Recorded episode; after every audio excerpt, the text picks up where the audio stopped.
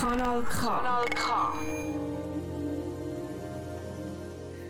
Hallo zusammen, ihr hört Dosis da auf Kanal K. Äh, wir haben heute ein eine spezielle Sendung für euch und zwar aus ganz verschiedenen Gründen. Der übliche Bekannte, nämlich, dass Katja und ich uns im Moment nicht sehen können, sondern wir äh, jeweils bei uns die Heime in den Wohnzimmer oder in den Zimmer sitzen. Andererseits aber auch, weil wir bei unserer letzten Spezialsendung so viel Spass hatten, ähm, uns ein bisschen an unsere selber gesetzten Grenzen nicht müssen zu halten und einfach ein bisschen darauf losreden über Bücher, die uns gefallen, Bücher, die wir noch lesen wollen. Das haben wir gedacht, das wiederholen wir doch gerade mal wieder. Ich habe es schon angetönt, Katja ist wie immer auch da bei mir. Hallo Katja. Hallo, ich bin aber eben nicht ganz bei dir, sondern ich hocke die Heime an meinem Pult. Weil eben, genau, Rona, ihr kennt die Gründe. Darum machen wir da so ein bisschen ein Motto für die heutige Sendung, bleib daheim, lies dich fort. Weil was gibt es Besseres als Bücher, um sich an einen anderen Ort, in eine andere Welt, in eine andere Zeit zu versetzen? Also ja, etwas Besseres oder etwas ebenso Gutes sind natürlich Serien für mich auch als Serienlover. Aber äh, wir sind ja da keine Seriensendung.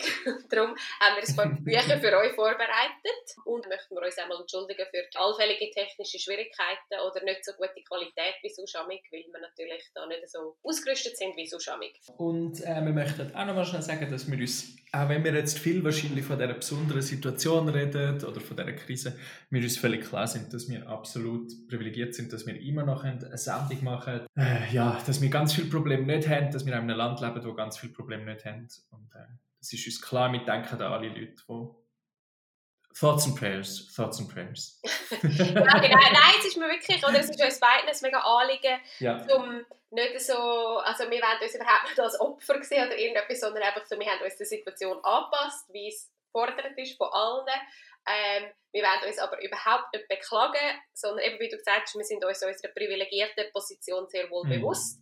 Aber wir möchten auch euch, weil ihr wahrscheinlich ein bisschen weniger jetzt zu tun habt ähm, oder weniger abmachen, einfach ein bisschen Unterhaltung bieten, weil das ist das, was wir können und wir hoffen, einen kleinen Teil zu ein bisschen vielleicht der Auflockerung von der Situation kurzen Moment abschalten und Gedanken noch etwas anderes verlieren, so beizutragen.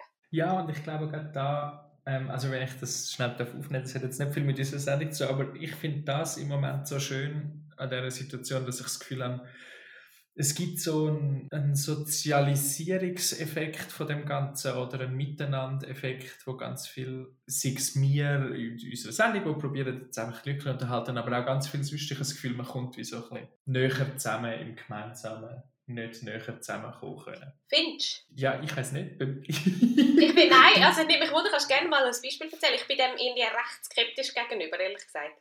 Ja, ich bin einfach Kitschnudler, gell? Kitschnudler David.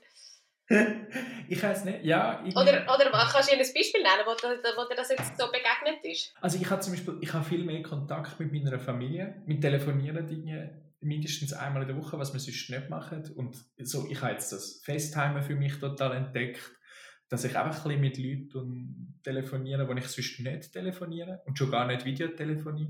Dann hat es zum Beispiel, ich bin ja grosser Spielespieler und es gibt jetzt verschiedene Spiele, die gratis Editionen rausbringen oder so, wo man kann online spielen kann. Und eines von meinen Lieblingsdingen, das im Moment rauskommt, ist eine einseitige Anleitung für ein Spiel, was man kann machen kann, wenn man sich wieder kann, when all this is over. Und sie sagen, was du brauchst für Spiele, ist Schlafsäcke, Küsse, Decken Schade, hast du mein Gesicht gerade nicht gesehen, wo der Schlafsack gesagt hat. Ja, aber es ist so. Es, dann musst du ein Indoor-Place haben, ein Outdoor-Place, mindestens drei Leute und 15 Minuten Zeit oder so lange wie du willst. Und es fängt damit an, dass man reinhockt und redet. Und irgendwann steht jemand auf und sagt, gehen wir raus und die Sterne anschauen. Und dann gehen alle raus. Und die Regeln vom Spiel sind, es ist leislich draußen, man soll die Sachen anschauen. Wenn man Lust hat, kann man sich in den Arm nehmen, man kann aufstehen und ein bisschen schnaufen man kann die Sternchen anschauen, das Gras anschauen und einfach dort sein. Und das Spiel geht so lange, bis jemand sagt, okay, ich gehe rein, ich liebe euch alle mega fest. Und dann geht man rein und nachher hört man, kann man wieder weiterreden. Und so Sachen, ich habe das Gefühl, so Sachen entstehen mega ich bin viel. Zwischen, ich bin hin und her gerissen zwischen, oh mein Gott, das klingt absolut grässlich und ah, oh, irgendwie mega schön. ja, ich auch, aber eben, ich bin ein Kitschnudler, ich liebe so Zeug. Ja, und ich Oder ja, heute, Abend gibt es ein, gibt's ein Pub-Quiz über das Internet, wo jedes Mal, wenn man es von einer Bar organisiert und jedes Mal, wenn man sich ein Bier holen kann man denen zwei, drei Stutz spenden im Sinne von, dass sie noch überleben können. Und sonst ist es gratis. Man kann einfach da per Video mit. Also so Sachen habe ich das Gefühl, passieren schon. Ja, aber ohne, dass wir jetzt da zu einer gesellschaftskritischen Corona-Sendung werden, nachher können wir dann gerne auf Bücher sprechen kommen. Ja, voll. und ich noch schnell etwas dazu sagen. So, ja, einerseits cool, alle die Initiativen und so, andererseits ist es natürlich auch einfach ganz klar aus, äh, aus, aus wirtschaftlicher Sicht. Ich meine, das ist, so bleibst du im Kopf von deiner Kundschaft. Mhm. Ähm, du machst trotzdem noch ein bisschen Geld. Es ist ja so, also, weißt ich, so, Ja, ja, ja. ich finde es cool, aber es ist nicht alles einfach aus einem rein sozialen Aspekt. Und Nein, das stimmt natürlich. ich habe auch mega befürchtet, dass die Share von der Ungleichheit oder global einfach jetzt noch Mhm. viel grösser wird. Und das, das ist das, was mir mega Unbehagen bereitet gerade. Ja, ja das finde ich mega, das, das gibt einem schon mega zu denken. Oder was ist gerade mit den Leuten, die eben nicht einen Job haben wie wir oder wie, unser Umfeld, viele, die können die bleiben, sondern die müssen arbeiten und die jetzt auch nicht unbedingt im Gesundheitswesen arbeiten, sondern ja. Genau, ja, eben, oder einfach halt sonst auf der Welt. Aber das, Oder sonst auf der, ja gut, das kommt dann noch dazu. das, ja. das können wir nicht ändern. Wir tun unseren Teil mit daheim bleiben und sonst sind wir leider relativ machtlos im Moment gerade. Aber wir können uns wegträumen mit Büchern. Ja! Und hoffentlich ein, zwei Hörerinnen und Hörer auch dazu bringen, um ein bisschen einem Wohnzimmer entfliehen. Was hast du als erstes zu flüchten? Hey, als allererstes zum Flüchten habe ich einen Schweizer Roman. Ein Schweizer Roman. Gut, das passt ja schon mal. Gell? Da, aber von einem ganz alt, also alt, ein- von einem älteren Herr, der mittlerweile auch schon gestorben ist, äh, der Hugo Lötscher, Mhm. Zürcher, Zürcher Autor. Das Buch ist 1979 erschienen und heißt Wunderwelt, eine brasilianische Begegnung. Wunderschönes Buch. Der Hugo Lötscher war grosser Reisender überhaupt. Gewesen. Er hat gesagt, Zürich, Zürich ist der schönste Ort, um immer wieder dahin zurückzukehren. Und hat ganz viele Reisebücher geschrieben über Kalifornien, über äh, also alles Mögliche. Und eins ist eben das Wunderwelt, wo in Brasilien spielt und wo zum Startpunkt nimmt äh, die Beerdigung von einem Mädchen, wo wahrscheinlich etwa 6 ist. Er hat auch ein Foto davon gemacht, das ist der Umschlag. Und er imaginiert eigentlich in einem Gespräch, in einem fiktiven Gespräch mit dem Mädchen ihr Leben. Was gewesen wäre, wenn sie weitergelebt hätte. Und dabei bleibt er, und das ist das Erstaunliche, er wird überhaupt nicht kitschig. Alles, was er beobachtet hat aus Brasilien und aus dieser, aus dieser Kleinstadt, das ist ganz ein kleines Dörfli, Aber also, Ähm. kennt ihr das Mädchen? Oder? Also, ja, Nein, er ist dort per Zufall drauf Aha, okay. an diesem Beerdigungszug und hat dann einfach können zuschauen, wie das, wie das Foto gemacht wird. Hat, glaube selber auch eins gemacht oder hat dann den Abzug bekommen. Hat aber die nicht persönlich kennt oder so. Also es ist wie so eine Zufallsbegegnung, wo er dort als Tourist war. Und das beschreibt er auch so. Also es ist wirklich, es ist äh, nicht, es liest sich ein bisschen wie ein Roman, wo aber ganz klar ein, ein Hugo Lötscher dort ist und erzählt und das Mädchen anspricht auch direkt. Vielleicht noch als kurzer Input. Der David und ich haben dann vorher nicht erzählt, welche Bücher wir ausgewählt haben. Also es ist jetzt Mhm. auch für uns, darum vielleicht auch so, eben so Nachfragen und so, es ist auch für uns eine Überraschung, was der oder die andere ausgewählt hat. Ich finde es eine mega, also ist eine spannende Erzählsituation. Mhm. Mega. Also das ist, das ist das eine, finde ich, was das mega ausmacht, dass es sehr eine eigenartige Erzählsituation ist. Also, also einerseits, weil er über ein Mädchen das tot ist und sich ihr Leben vorstellt. Andererseits aber auch, wenn ein Europäer, ein Schweizer, sich das Leben vorstellt von einem brasilianischen Mädchen, wo einfach halt ein anderes Leben ist, als was er je kennt hat und geführt hat. Und das macht es aber auch so schön, weil er mit so einem das ist dann übrigens ein anderes Thema, wo ich heute noch darüber rede. Weil er mit so einem Staunen auf die Welt schaut. Auf die, auf die ihm fremde brasilianische Welt. Das wollte ich jetzt gerade nachfragen, weil ich finde oft so, wenn ich jetzt das mal ein plump sagen, so Beobachtungen von Weissen, von in Anführungszeichen exotischen Ländern, finde ich oft haben mega viel Problempotenzial. Oh, Weil's dann- mega. Oh, Und, und mega. jetzt gerade denkt, ein kleines brasilianisches Mädchen kann dann sehr äh, schnell so herablassend, verniedlichend irgendwie werden. Das ist in dem Fall nicht. Ich finde ich find nicht einmal. Ich finde, ich find, man kann sich natürlich über die Grundausgangslage streiten, dass ein weißer Schweizer kommt und sagt, ich erzähle dir jetzt deine Geschichte, du totes Mädchen. Aber es ist derart liebevoll gemacht und derart irgendwie aus, aus einem Wunsch, jemandem ein Leben zu schenken, das keins mehr hat. Und gleichzeitig auch wirklich ein Reisebericht, wo er einfach auch beschreibt, was er sieht. Er beschreibt auch Elend. Also es ist auch nicht so, dass sie nachher einfach glücklich ist. Es ist ganz klar, sie ist tot. Mhm. Es ist ganz klar, das ist, kein, das ist nicht real. Und er imaginiert einfach, was hätte können sein und in dem Imaginieren erzählt er, was er sieht. Aber das finde ich mega spannend, weil also ich hocke noch oft auf dem Bänkchen oder äh, überhaupt bin so, in so Situationen oder beobachte Leute, das mache ich eh mega gerne, und dann dichte ich denen einfach Geschichten ab. Also dann beobachte ich irgendwie äh, zwei Leute, die miteinander reden so, ah, ja, die sind sicher irgendwie mal ein Bärli gewesen, er hat jetzt aber eine Affäre mit irgendjemandem. Also so, ich, ich spinne dann so, so äh, Fantasien zusammen über andere Leute. Eben so bisschen, das erinnert mich jetzt ein bisschen an das, was er irgendwie macht. Also ich rede dann nicht mit ihnen, also auch nicht in meinem Kopf, sondern mehr über sie. Ja, habe mich jetzt gerade an das erinnert. Ja, es, ich finde, das hat ein bisschen etwas von dem. Es ist einfach schön. Ich finde wirklich, es ist schön. Es ist auch krass, also weil man halt wirklich auch so mit so brasilianischen Landleben in eine Berührung kommt. Wo, also, wo man dann auch noch muss sagen, aus dem 79 geschrieben mhm. wurde. Also auch nochmal, wahrscheinlich nochmal wirtschaftlich gesehen, auch nochmal eine schwierigere Situation. Überhaupt ein, finde ich, der Hugo Lötscher ein Autor, den ich sehr, sehr den Leuten ans Herz legen kann. Ja, ich finde es mega spannend und eben so ich, also ich, ich kenne den Namen, aber ich habe noch nie etwas gelesen. Aber ich habe, ich habe zwar noch eine riesige Big Bücher, aber ich tue das glaub, gerne auch noch hinzufügen. ist gut. Ja, es lohnt sich. Ja, was hast du mitgebracht? Ich habe also insgesamt drei Bücher mal mhm. mir überlegt. Und zwar habe ich so für mich ich mit meinen Mottos, gell? Nein, ich habe so einfach eins, wo in eine andere Welt, wo man, wo man kann in eine andere Welt gehen kann.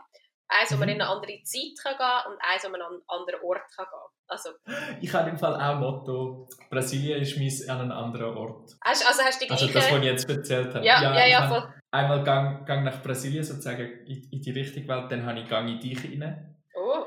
Gang in Fantasy. Cool. Ich fange sonst mal mit der anderen Welt mhm. an. Das ist äh, ein, ein Klassiker von dieser Sendung. Nein, wir haben es äh, in, in Tral schon mal besprochen. Das ist die Vorgängersendung von Dosis. Und zwar ist das Planet Magnon vom Live Run. Yes.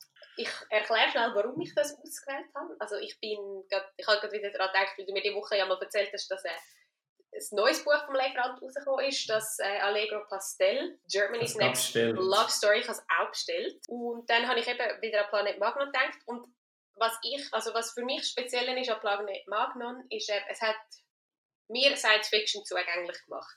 Ich habe vorhin überhaupt nichts mit, mit dem zu tun, außer irgendwie Back to the Future habe ich mal gesehen, aber ich glaube, das ist dann etwas wildeste Science-Fiction, was ich je gemacht habe. dann habe ich das, haben wir das Buch eben damals bei Drall gelesen und ich bin irgendwie mega begeistert von dem Konzept, da eben eine neue Welt zu schaffen. Du hast es auch gelesen, gell? Ja, ich habe es auch ja. gelesen. Und so vielleicht zum schnell erzählen, um was es geht. Es spielt in einem anderen Sonnensystem oder wo irgendwie ewiger Frieden herrscht und das Ganze wird so regiert von einer Computervernunft und Menschen leben, also es ist so, es gibt keine Religionen und all so Sachen, die ja, für unsere Welt sehr viel mit den Einteilungen zu tun haben. Das gibt es nicht, sondern die Leute sind ähm, in Kollektiv eingeteilt. Die Hauptfigur ist der Martin Elliott und er geht dann mit der Emma Glendale los, um so neue Leute rekrutieren für, für ihr Kollektiv. Die zwei sind sogenannte Spitzenfellows. Ja, das ist so ein bisschen, das, so ein bisschen die grobe Handlung und dann treffen sie dann auf so Widersacher, die sich Kollektiv der gebrochenen Herzen nennt und die sind eben im Vergleich zu ihrer Welt, wo ja sehr rational, sehr kalkuliert, alles auf Statistiken basierende Entscheidungen, die, auf das emotionale kollektiv. Das ist so ein bisschen die Ausgangslage von dem Buch. Und ich finde, es ist eben so, so, oder du hast mir das dann, stimmt, ja logisch hast du es gelesen, wir haben uns ja oft darüber unterhalten. Mhm. Du hast mir dann gesagt, ja eben, das ist Soft Science Fiction. Und eben, was mehr so um die ganze Gesellschaftsform geht und jetzt weniger Technik als solches im Vordergrund mhm. steht. Und ich meine, ich habe auch jetzt in letzter Zeit hat man ja ein paar Mal darüber geredet, ah, befinden wir uns jetzt in einer Dystopie, also so jetzt in der jetzigen Lage auf der Welt mit dem Ganzen, eben, mhm. was, da alles, was da alles passiert gerade. Es hat ja schon so ein bisschen dystopische Züge amig. Und bei Planet Magnum kann man, kann man sich gut darüber streiten, ob es eine Dystopie oder eine Utopie ist. Aber ich finde es einfach, so, wenn man ein bisschen weg will von, von dem, was einem gibt und in eine ganz andere Welt gerade möchte fliehen, kann ich das wärmstens empfehlen und ich bin schon sehr gespannt auf Allegro Pastel. Ich kann, also ich kann das nur unterstreichen. Ich finde, Planet Magnon ist eines der besten deutschen Bücher, die ich in den letzten paar Jahren gelesen habe. Und der Live Rante einer der besten neuen deutschen Autoren. Also ja, er ist gut. Genau, da gibt es ja noch das äh, Schimmernde Dunst über Kobe County. Mhm. Das habe ich auch gelesen, da kann ich mich jetzt nicht mehr ganz so genau daran erinnern, beziehungsweise vermische ich irgendwie, glaube beide ein bisschen. Ich, aber so, wie ich mich erinnere, hat mir Planet Magnum deutlich besser gefallen. Ich glaube, es ist so ein bisschen, ein bisschen wuchtiger, ein bisschen Mhm. mehr, einfach irgendwie mehr Fleisch am Knochen als beim, beim anderen, wo so... Aber also, das gibt es auch noch von ihm. Genau. Ähm, ich finde auch, auch das Buch passt in meine These rein. Ähm, man hat ja jetzt in letzter Zeit so viel Zeit, zum irgendwie denken und gleichzeitig auch so viel Medien konsumieren. Und mir ist irgendwann aufgefallen, dass meine Lieblingsmedien oder die Sachen, die ich am liebsten habe, sind, sind Medien, und das meine ich jetzt mit Büchern, aber auch Serien, wo bei mir ein, ein Staunen auslösen. Und ich finde, Planet Magnon ist aber auch so ein Buch, das einen zum Staunen kann bringen kann. Mhm. Das liebe ich einfach. Noch, noch zum anderen, was du gerade gesagt hast. Eben so, man hat jetzt so viel Zeit und so. Ich, ich finde im Fall, also erstens, gut, ich habe gerade einen neuen Job angefangen, wo ich recht eingespannt Mhm. bin. Vielleicht ist das jetzt so sehr persönlich, aber ich habe das Gefühl, die Zeit rast noch viel mehr als, als im normalen Leben. Also im normalen Alltag, wenn, wenn so vor Corona. Also ich habe das Gefühl, die Zeit geht so schnell vorbei und ich habe auch so das Gefühl, also ich frage mich auch, was ich die ganze Zeit mache, weil ich schaue gar nicht mehr Fernsehen.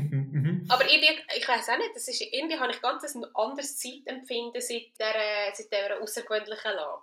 Ja, ja, ja, ich habe es vielleicht falsch ausgedrückt. Also so geht es mir auch. Dass ich, ich habe das Gefühl gehabt, so am Anfang, wo das geheißen hat, okay, jetzt sollte man nicht ausgehen, ich dachte, ja gut, easy, dann kann ich ja schreiben und Mhm. zeichnen und dieses und jenes und kannst denken. Gell? Ich lese ein bisschen mehr Bücher, aber sonst fast, also man kommt zu gar nichts. Plus, aber ich habe auch einen neuen Job angefangen, relativ neu, also ich bin auch noch ein bisschen kämpfen, plus eben die ganze Homeoffice-Umstellung. Aber ich glaube, man hat wie mehr, Z- oder ich, für mich habe mehr Zeit, um sich mit mir selber zu beschäftigen, weil ich einfach weniger Leute sehe. Ich sehe genau meinen Partner am X Mhm. äh, und, und, und sonst halt ja Leute über Telefon oder so, aber irgendwie, ich, ich, ich habe für mich das Gefühl, ich bin sehr oft mit meinen Gedanken so ein bisschen allein. Wirklich, ich, also das ist jetzt mein Coping-Mechanism, oder ich, ich komme nicht so klar und darum versuche ich mich mega fest abzulenken oder eben mit anderen beschäftigen. Und darum eben finde ich jetzt gerade so Bücher super, weil man sich dann einfach so in eine andere Welt kann reingeben und ja, also Leute finden das vielleicht ignorant, das ist okay, das nehme ich als Kritik so an, aber mir hilft es mega im Moment, mich einfach in andere Sachen reinzugeben. äh, zu dem Stichwort, man kann nämlich auch sich in etwas anderes hineingeben und trotzdem nicht nur fiktiv leben. Und zwar ist das mein nächster Buchtipp. Ah, wow, was für ein, als hätten wir es geplant, haben wir Hey. nicht, haben wir wirklich nicht. äh, zwar heißt es Ökologisch sein von Timothy Morton. Ein, ein bisschen längerer Essay von etwa 200 Seiten. Äh, ja, Timothy Morton. ein bisschen länger. so ist es so ein, der ist so Popphilosoph. Also der, der Björk schafft mit ihm zusammen. Der Olafur Eliasson, der gerade die riesige bisschen- Ausstellung im So Kunsthaus Zürich Richard. David Precht, ich liebe Popphilosoph. Die Ja, werden immer so geschenkt, obwohl- aber ich finde es irgendwie noch geil. Obwohl er noch mehr Pop jetzt wirklich im Sinn von Popmusik und Ah, okay. weniger eif- also er ist auch, ich finde, er schreibt sehr süffig und wo aber der Richard David Precht ja mehr zusammenfasst, so wie ich es, ich habe nur etwas von ihm gelesen, Ja. aber er tut ja mehr so ein bisschen zusammenfassen und so tut, hat Timothy Morton auch wirklich versucht, seine eigene Theorie zu, also nicht gegen Richard David Precht, ich kenne ihn voll nicht gut, das ist jetzt These. Aber was er aber vor allem in den letzten, den letzten paar Jahren angefangen hat, ist über Ökologie, über unser Verhältnis zur Natur und über den Klimawandel zu schreiben. Und das auf eine Art, die einfach so cool ist, so lustig auch ist. Entschuldigung, wenn du sagst, es ist so cool, du wie so ein, ein, ein, ein Vater, der so sagt, hey, Jungmannschaft, das ist so cool. Katja, wir sind langsam in dem Alter, wo wir die Väter sind. Also, ah, ja.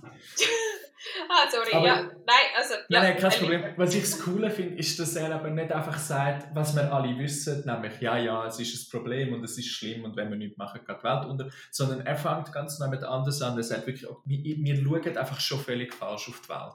Und, und erklärt einem eigentlich, dass die Differenz, die wir alle setzen zwischen uns und der Natur und zwischen uns und allem anderen in der Welt, dass es einfach falsch ist. Und er macht das aber auf eine witzige Art, indem er Pop Lieder zitiert, indem er über irgendwie Horrorfilme redet und in einer Sprache, die relativ leicht verständlich ist. Man muss sich konzentrieren, ja, aber für das, was er an Konzept probiert zu vermitteln, ist es relativ einfach zum Lesen und sehr unterhaltsam. Ich habe wirklich, ich bin noch nicht fertig, ich bin, ich bin am Lesen, aber ich, ich habe wirklich so nachdem wir darüber geredet haben, dass das unser Thema ist, denke ich, das ist das perfekte Buch, weil man in so einem Staunen, oder ich bin in so einem Staunen gekommen über die Welt um mich herum und über, über die Sachen, die ich gesehen habe, einfach weil mir jemand sagt, schau doch mal so auf die Welt. Probier doch mal anders deine Umwelt anzuschauen. Kannst du mir ein Beispiel nennen? Ich kann mir es gar nicht so recht vorstellen, wie man anders darauf schauen soll.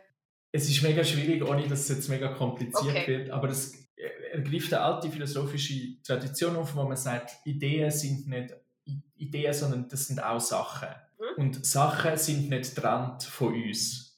Das ist nicht, es ist nicht so, dass Sachen, Dinge in der Welt sind nicht etwas anderes als Menschen. Und wir, die so ganz klar dualistisch denken, es gibt den Mensch, das ist wie die Spitze von allem, wir entscheiden über alles, wir schaffen Sachen, das verkehrt wie in der Weltbild. Und es, es geht mega um eine, um eine Vernetzung von allem und um einen Blick, wo einfach ja, wo, wo einen selber auch irgendwie aus der Verantwortung entlädt einerseits und gleichzeitig einen mega dort reinnimmt. Es ist, es ist wirklich jetzt schwierig, um das schnell und einfach zu erklären. Okay, aber ich, also ich finde, es klingt, es klingt schon recht unterhaltsam. Also, und, es ist mega, also ja, wirklich, es ist extrem, und, trotz und ich finde, man lernt viel. Die Unterhaltung, das ist ja so das, wo oft dann so Sachen angekreidet wird, dass es ein Thema verharmlost, also wenn man, wenn man schwere Themen unterhaltsam aufbereitet, so ein bisschen Infotainment-mäßig, mhm. und ich ja persönlich grosser Fan bin, wird ja oft vorgeworfen, dass es dann verharmlost wird. Ist das, das passiert jetzt nicht, in deiner Meinung nach? Gar nicht. Das, ich bin aber natürlich auch der Meinung, dass man, dass man durchaus darf sagen ich nehme jetzt irgendwie den und den Philosoph und ich nehme die wichtigsten Gedanken aus und ich erkläre das so, dass der andere Leute verstehen. Und der Rest, wo die Philosophin oder der Philosoph geschrieben hat, interessiert mich jetzt einfach nicht. Weil das ist nicht wichtig für meinen Punkt. Da gibt es auch Leute, die mir glaube wieder widersprechen. Aber ich finde das noch cool. Aber ich meine jetzt das Thema als solches, ökologisches Handeln oder so, das wird auch nicht, also ich weiß nicht, inwiefern man das kann mm. harmlos doch so ein bisschen sagen, ah, es ist gar nicht so schlimm, also ich nehme nicht an, dass er das macht. Nein, äh, das, das Coole ist, dass er eben auch das ganz neu denkt und sagt, wir haben das Problem, indem dass wir immer so eine Panik schüren, indem dass wir immer sagen, was so schlimm ist und ganz viele Fakten sagen, warum das so schlimm ist, kommen wir in einen, in einen, in einen genussvollen Schockzustand ähnlich wie man zum Beispiel, das, ist, das basiert so den Licht auf Freud, wo gesagt hat, dass Leute, die ein Trauma erlebt haben, sehr oft wieder über das Trauma, Trauma träumen. Und seine These war, dass man das macht, weil es einen in einen Zustand vor dem Trauma versetzt und man das Trauma antizipieren kann.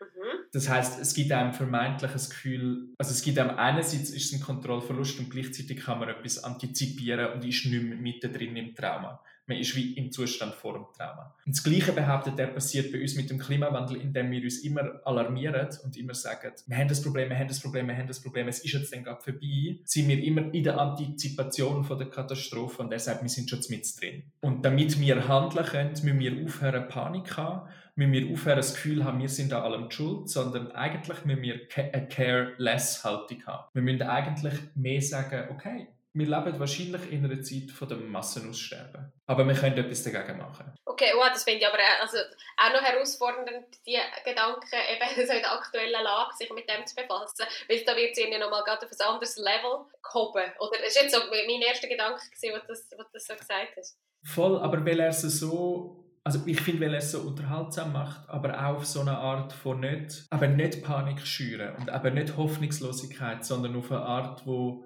mir zumindest wirklich nochmal das Gefühl von einer Stunde gibt über eine Welt, wo ich das Gefühl habe, ja eh, die funktioniert irgendwie so. Natürlich nicht, verstehe ich es nicht an Detail, aber ich finde es auch schwierig zu sagen, aber so, dass das nicht sich loslösen von etwas und aber auch nicht die ganze Verantwortung müssen übernehmen aus dem Grund. Es hat auch einen Entspannungseffekt, weil es eben eine Careless-Haltung ist und eben auch einen Schritt zurück machen erlaubt und nicht das ständige Selbstkastei. Und der ständige Kampf um, wahrscheinlich bringt es nichts, aber vielleicht sollte ich trotzdem, dass sich, weil man eben den Blickwinkel ändert, sich die ganze Haltung kann ändern und ökologisches Handeln erst dann möglich wird. Wo eben nicht Schuld belastet ist, wo nicht Verzicht belastet ist, weil man plötzlich ganz anders denkt. Okay, sehr spannend. Aber ich habe es noch nicht fertig gelesen, also ich bin in der Mitte jetzt. Aber es ist, es ist äh, für Leute, die jetzt vielleicht entfliehen wollen in eine innere Welt, aber gleich noch den Realitätsbezug haben und nicht nur Fiktion wollen lesen Wie ich. Ich denke nur noch Fiktion.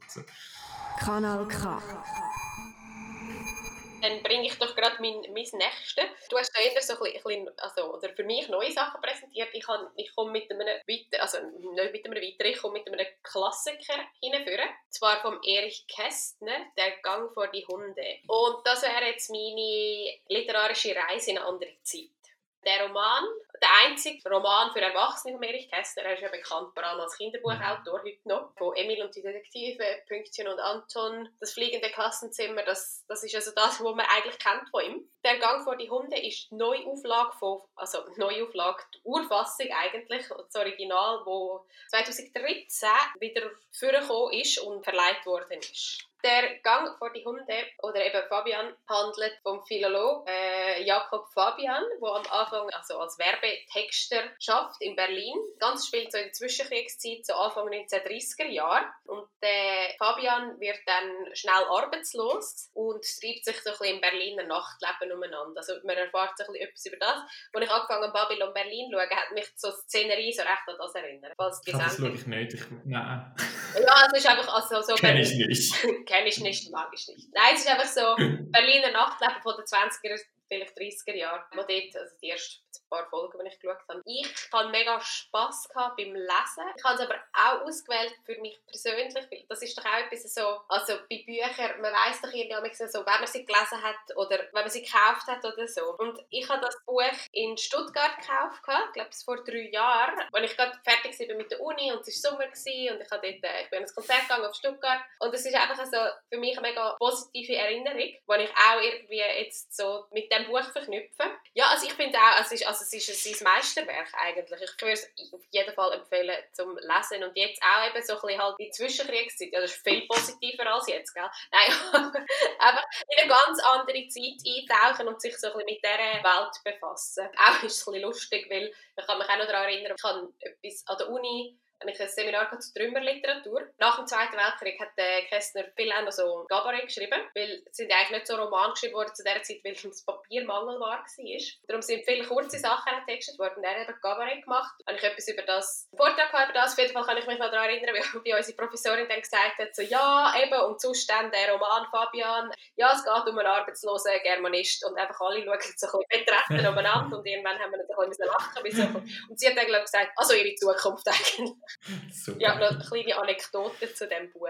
Ja, ich finde das, ähm, was du auch noch gesagt hast, über wo du das Buch gekauft hast, dass du das noch so weißt, das ist so etwas Schönes. Und jetzt in letzter Zeit, wo man so viel nur noch vor dem Kompi hockt und die Leute nur noch über den Kompi sehen, bin ich wieder mega, ich bin ja lange großer Verfechter von E-Books und habe schon lange so einen E-Book-Reader und liebe das und habe extrem viel schon darüber gelesen. Und seit jetzt aber wirklich, also eigentlich mit der seit der Krise habe ich kann ich nicht ich auch. lesen im Moment. Mega lustig. Es geht nicht. Ich, muss, ich habe jetzt so viele Bücher ja, ich auch. Ich habe ganz viel. Ich lese nur noch Bücher und ja, zum Teil zum Schlafen, damit mein Partner nicht blendet wird, nehme ich dann noch den E-Book für und lese dort noch ein, zwei Seiten, aber ich lese eigentlich nur noch Aber es ist doch... Die, das ist lustig, dass die Ja, mega lustig und es ist doch... Ich, ich schäme mich ein bisschen, dass ich jetzt irgendwie, irgendwann die Woche ich morgen einfach fünf Bücher bestellt und dann habe ich gedacht, nein, Katja, du bist doch jetzt die allerdümmste. Du hast, einen, E-Reader daheim, wo du einfach kannst die Bücher da draufladen und lesen. Das ist ja perfekt, weil du musst nicht posten, du kannst alles elektronisch machen. Und nein, stattdessen tust du den sowieso schon überlastete Buchhandel und das sowieso schon überlastete Post- oder Päckchendienst einfach noch ein bisschen mehr belasten. Und ich bin dann so mega so zwischen, ich fühle mich mega schuldig, aber ich freue mich mega auf die schönen neuen Bücher. Aber eben, es ist, es ist so... Wird jetzt gerade genau Es ist so absurd, aber ich kann einfach, ich kann nicht widerstehen. Aber ja, es ist so ein, ein Wunsch zurück zum Analogen. Fast. Mega krass. Ja, witzig, dass es dir auch so gegangen ist. Das passt auch zum letzten Buch, das ich mitgebracht habe, das, der Wunsch nach schönen Büchern. Das ist nämlich ein Buch, das damit anfängt, dass ein Luzerner Mönch in der Wüste von, ich, ich nehme an, irgendwo im Gabik Süd, nein, stimmt gar nicht, nicht in der Wüste, in Nepal, in den Bergen, einen Baum findet, wo Bücher drauf wachsen. Genauso komisch, wie das mhm. ist das Buch. Es heißt The Habitation of the Blessed es ist, soweit ich gesehen habe, nicht auf Deutsch übersetzt worden. Es ist geschrieben worden von der Catherine M. Valente, einer relativ aktiven Autorin, die hat schon wahnsinnig viele Bücher geschrieben, hat auch schon ein paar Preise gewonnen, zumindest in Amerika. Schreibt hauptsächlich Fantasy, Science Fiction, obwohl ich finde, dass sie zumindest mit dem Buch über das weit rausbricht. Und zwar, um was es geht, ist, es hat im, das, also das ist so, im 12. Jahrhundert ist ein Brief äh, an Papst angetragen worden von einem Priester Johannes oder Prester John, wie er auf Englisch heißt, wo erzählt von einem wahnsinnigen Reich, das er in Asien hat, wo voller Wunder ist und wo ein bisschen wie ein Paradies. Man hat dann über Jahre hinweg das gesucht. Es gibt in Amerika auch die Presbyterkille, wo sich wo ihn als Heilige verehrt. Und ähm, hat er mittlerweile natürlich den Brief können als Fälschung abtun. Natürlich hat es das Reich nicht gegeben. Aber es ist sehr lange so ein, während dem Mittelalter und auch später so ein Fluchtpunkt, so ein Sehnsuchtspunkt gewesen, das, das Land von dem Prester John, das Königreich. Und äh, was jetzt die Catherine Valente macht, ist, dass sie die ganze Fantasie nimmt und in einen wunderschönen Roman packt, wo der Luzerner Mönch, den ich erzählt habe, der Hiob, von Luzern sich aufmacht, das Land zu suchen und dann die drei Bücher von dem Baum pflückt. Das eine Buch ist das Tagebuch von Prester John, das andere ist von seiner Frau und das dritte ist von einer unbekannten Amme, die sich um Kind kümmert, von der Königin. Und auf dem raus, auf, aufgrund von der ganzen Mythologie, von der Fantasie eigentlich vom, vom Mittelalter, entsteht ein Roman über, das, über, über den Sehnsuchtsort Paradies, wo tief irgendwie verwurzelt ist in der christlichen Fantasie, ohne dass es ein christlicher Roman ist. Überhaupt nicht sogar. Es ist, es ist sehr kritisch auch vielem gegenüber. Es ist kritisch auch gegenüber der Haltung von, vom Westen, wo vieles erobert und dabei vieles kaputt macht. Und es ist einfach eine unglaubliche Sprache, eine unglaubliche Vielfalt. Eben auf Bäumen wachsen Bücher, die dann auch verwelken oder, oder verwesen. Wenn jetzt Bücher würden auf Bäumen wachsen, müssten wir auch nicht bestellen, sondern könnten wir pflücken.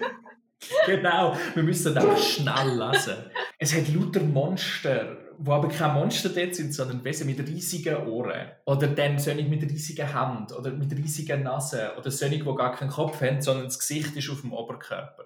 Und das sind alles Monster, die man früher im Mittelalter sich imaginiert hat, die am Rand der Welt leben. Und da werden die plötzlich ganz normale Menschen, die ganz normale Leben führen, einfach sind sie unsterblich. Es ist unglaublich schön. Es ist der Band 1 von zwei. Man kann die aber lesen und den Band 2 nicht lesen. Es ist wie abgeschlossen für sich, sofern so etwas kann abgeschlossen sein kann. Es ist wirklich einfach äh, unglaublich. Sprachlich unglaublich. Die Erzählkraft, die Vorstellungskraft, uh, uh, ein schönes Buch. Mega, mega abstrus, aber... Total. und jetzt auch nicht so also, völlig. Es, es, hat niemand gesagt, ich muss es lesen, aber jetzt so auf, den erste, auf das erste von dir erzählen, nicht ganz mein Geschmack. Ich kann mir aber vorstellen, dass du es liebst und dass auch viele andere Leute lieben. Ja, ich glaube auch nicht, dass es dein Geschmack ist. Aber ich glaube, du wirst es können schätzen als, als literarischer Versuch.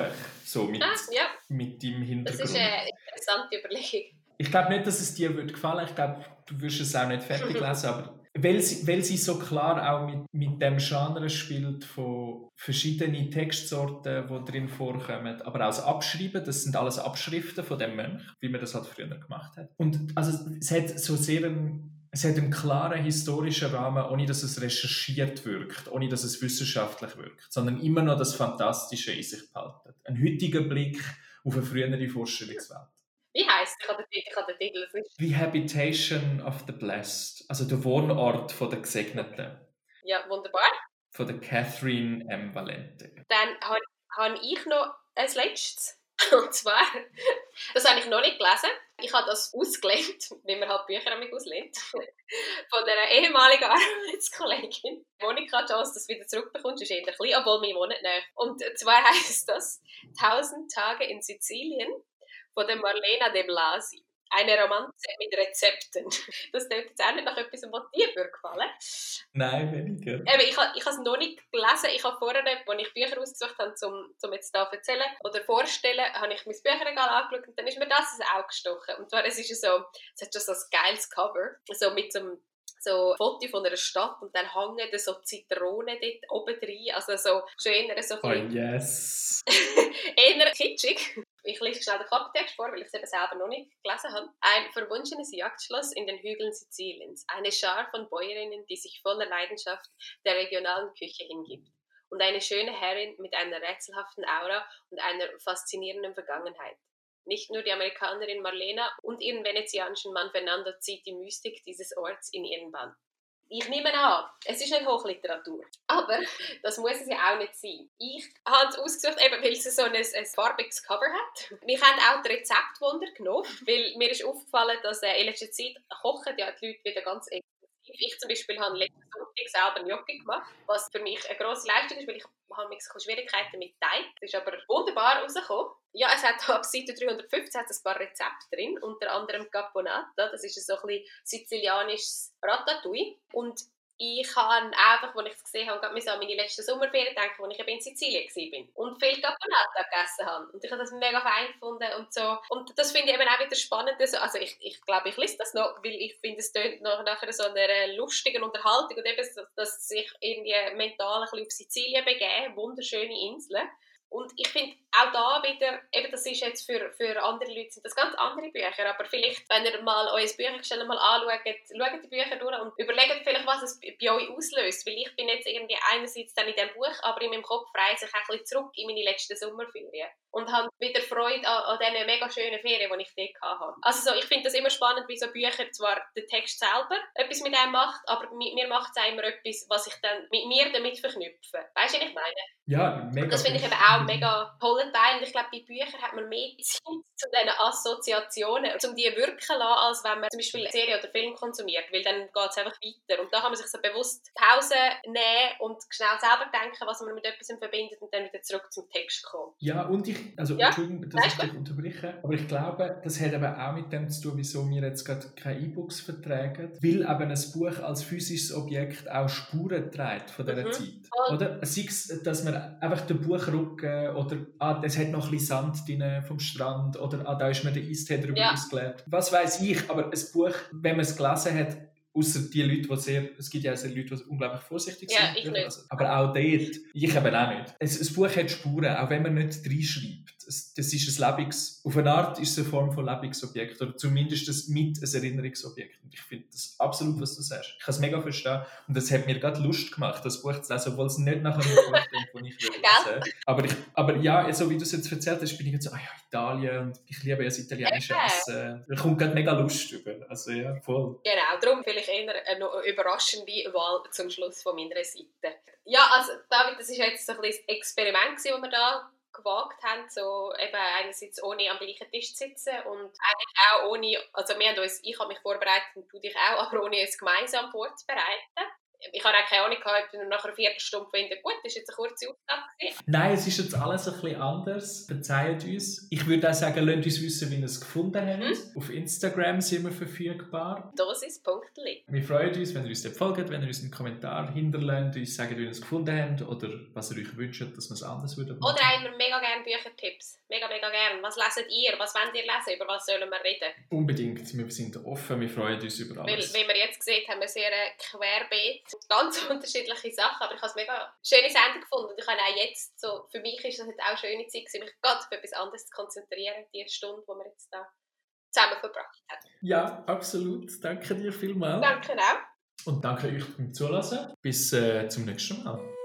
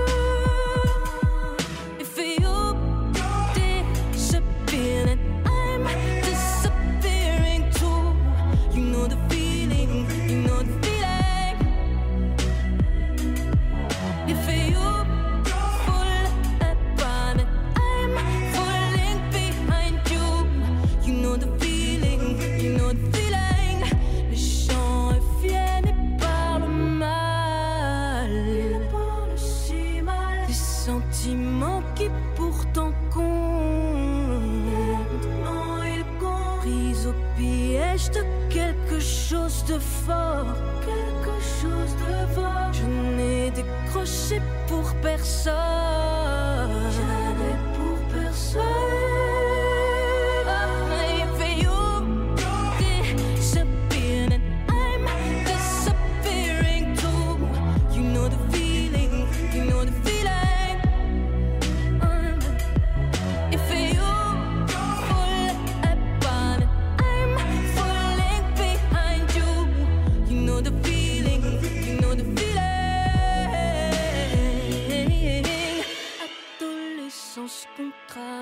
Par un millier de chars de mort.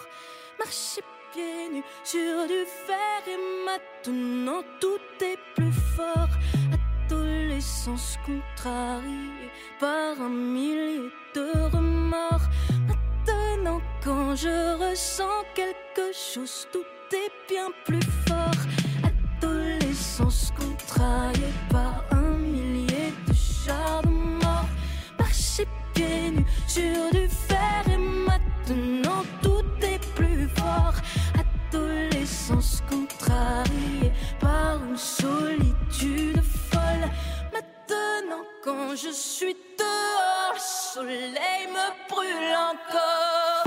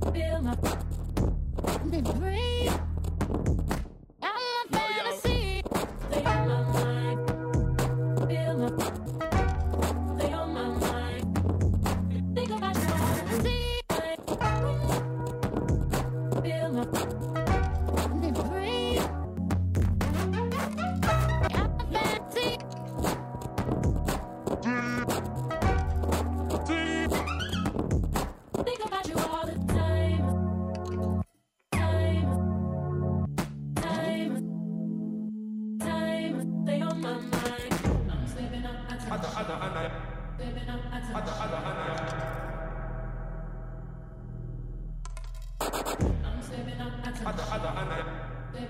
Other, other, Anna. I know you gon' like it. I know you gon' like it.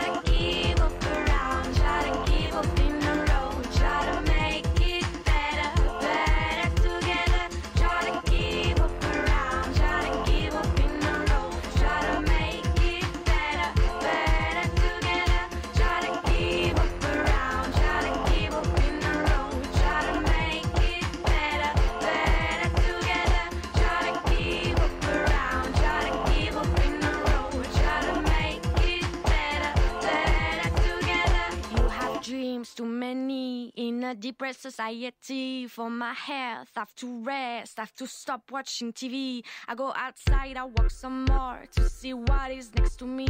And I saw you, and that I knew how a smile can give some peace. Hope you love, hope you're strong, hope you will not get it wrong. Stop your bullshit and make quick. Life is hard, but it's unique. I'm gonna need it, oh, I'm gonna use it. Oh, I'm gonna need it. Yeah, I'm j'ai